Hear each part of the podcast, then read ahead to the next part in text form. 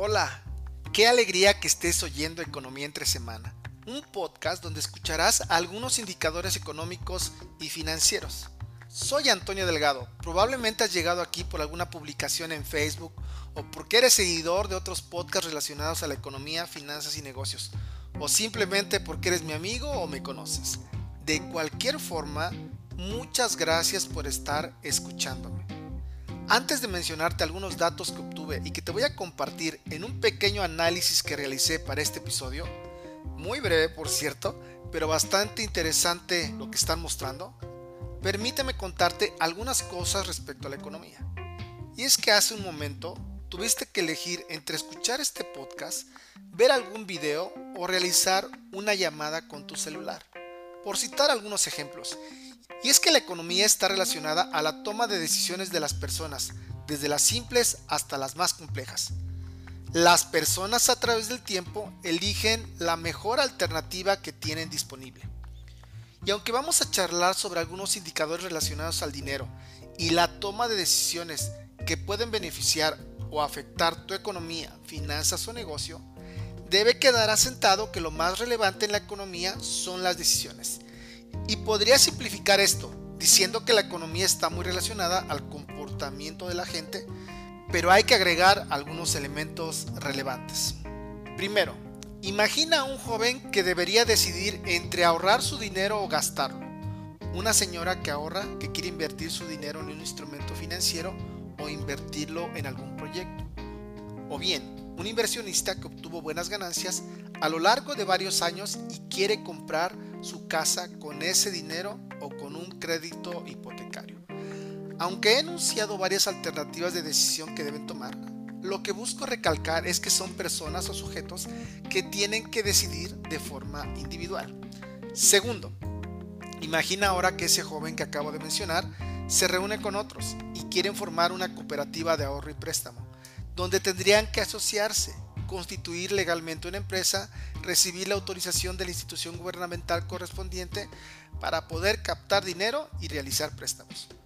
O que la señora se reúne con otras mujeres y decide crear una plataforma de finanzas tecnológicas para que otras mujeres puedan invertir su dinero y fondear algunos proyectos de otras personas que no conocen. Es decir, una fintech. O el señor que quiere comprar una casa observó que en ese momento las tasas de interés de los créditos hipotecarios son fijas y son menores a lo que ofrecen por sus inversiones. Por lo tanto, solicita un crédito con su esposa para comprar una casa donde toda su familia podría estar más cómoda. En el primero y en el segundo caso, son ejemplos de lo que se llama un agente económico, que puede ser un individuo o conjunto de individuos que forman un grupo y están tomando decisiones. Al representar a un individuo o grupo en algo que se llama en economía agente económico, es más fácil realizar esquemas económicos y representar su comportamiento. Hay otro elemento relevante que podríamos expresar de la siguiente manera. Las necesidades o deseos son ilimitados, pero los recursos que tenemos son limitados. O dicho de otra forma, no podemos tener todo lo que necesitamos o deseamos porque no alcanzan los recursos que existen. Y tratando de seguir con lo anteriormente mencionado, por ejemplo, diremos que el número de instituciones de ahorro y préstamo en el sistema financiero de un país, la cantidad de proyectos privados para realizar inversiones en un sector, la cantidad de casas disponibles en venta en una localidad, son recursos limitados. Entonces, escuchamos que los recursos son limitados. Por lo tanto, el número de recursos disponibles tiene un límite cuando las necesidades o deseos de los agentes económicos lo superan. Y seguramente ya te diste cuenta, desde antes o ahora. El tema es que hay escasez porque los agentes económicos podrían pedir más de algún recurso que podría ser insuficiente. Por ejemplo, al principio de año, ¿qué es lo que algunas personas requieren y escasea para hacer frente a sus obligaciones y compromisos? Y tiene que ver con una decisión que tomar en las vacaciones del fin de año o fiestas decembrinas.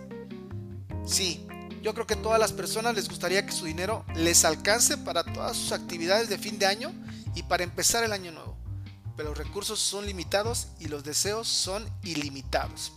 Y si te das cuenta, en el ejemplo que he realizado con el joven, la señora y el inversionista suceden en un lugar que llamaremos mercado financiero En ese mercado financiero, esas personas o grupos que se formaron pueden encontrar diferentes alternativas u opciones para adquirir algún producto o servicio financiero. Y en ese mismo mercado las personas deben identificar los beneficios y costos a realizar una elección, a realizar una transacción. Bueno, tomando algunos elementos como toma de decisiones, recursos escasos, agentes económicos y voy a agregar el factor tiempo y lo agrego porque lo vamos a utilizar para las comparaciones que realizaremos en este podcast. Te podría decir que la economía es el entendimiento y análisis de las decisiones que toman los agentes económicos ante los recursos escasos a través del tiempo o en un periodo en un país. Y después de que me apoyé en recursos escritos por economistas reconocidos, ahora vamos a hablar de algunos indicadores. Ah, qué bueno que mencioné lo de país. La mayoría de los datos económicos o indicadores que vamos a mencionar están dentro del contexto nacional en México. Bueno, casi siempre vamos a hablar de cuatro indicadores que vamos a ir explicando a lo largo de diferentes episodios. Y si tenemos oportunidad, hablaremos de algún indicador que se publicará en los días previos al podcast o durante la semana que subiremos un nuevo episodio. Y después de varios episodios, tendremos algunas entregas donde presentaremos su uso de forma conjunta o individual para la toma de decisiones. Los datos que presentaré en un momento están relacionados a instrumentos de inversión y la tasa de interés que ofrecen los certificados de la tesorería conocidos como CETES. Mencionaré el tipo de cambio, es decir, la cantidad de pesos que se pagan para adquirir un dólar y que es determinado por el Banco de México, conocido como FIX.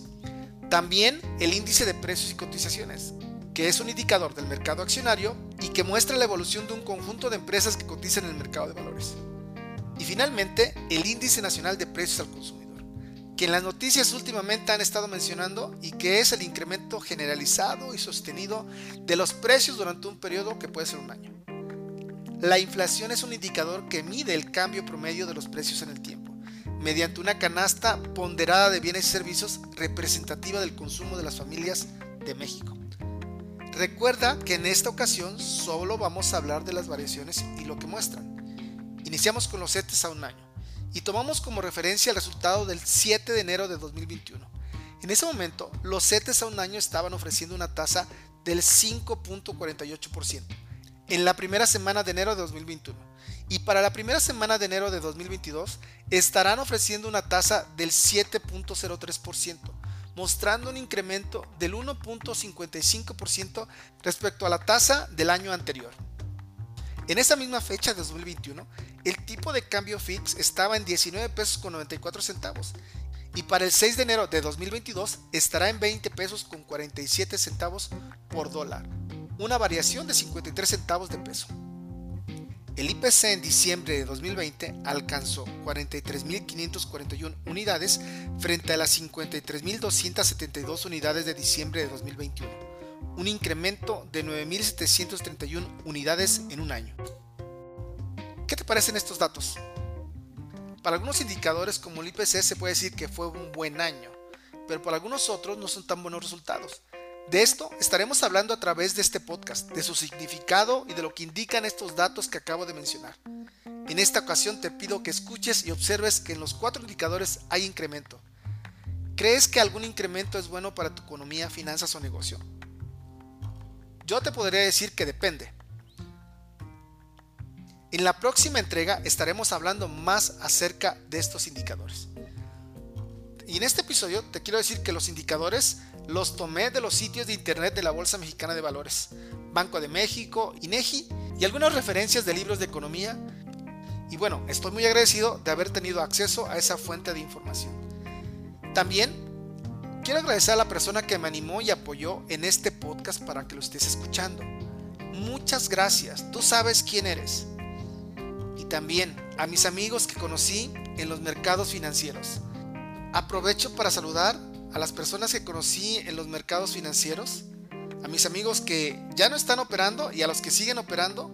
Les mando muchos saludos y agradecimientos por todas sus enseñanzas. Y bueno, te invito a seguir el podcast en Spotify a darle me gusta a la página en Facebook y si prefieres escucharlo en Anchor también lo puedes hacer. Nos vemos en la próxima entrega. Soy Antonio Delgado y esto es Economía entre semana. Hasta pronto.